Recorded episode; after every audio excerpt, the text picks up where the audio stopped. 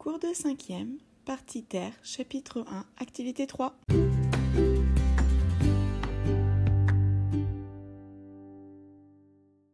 Bonjour à tous, j'espère que vous allez bien. Lors du dernier cours, nous en avons appris un peu plus sur le fonctionnement de la Terre dans le système solaire.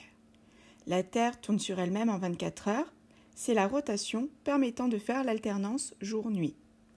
L'axe de rotation est incliné, les parties de la Terre les plus proches du Soleil reçoivent plus de rayonnement solaire et plus longtemps. C'est l'été. Lorsque c'est l'inverse, nous sommes en hiver. La Terre tourne autour du Soleil en 365 jours. C'est la révolution. Les durées de jour et de nuit, quand elles sont de même longueur, correspondent aux équinoxes. Les jours les plus longs ou les jours les plus courts correspondent au solstice. Nous remarquons que le Soleil a un rôle essentiel sur notre planète et sur les autres Cela nous amène à la question quels sont les rôles du Soleil dans la formation et le fonctionnement des planètes? Pour y répondre, regardez les quatre premières minutes de la vidéo concernant la formation du système solaire, puis répondez aux trois premières questions.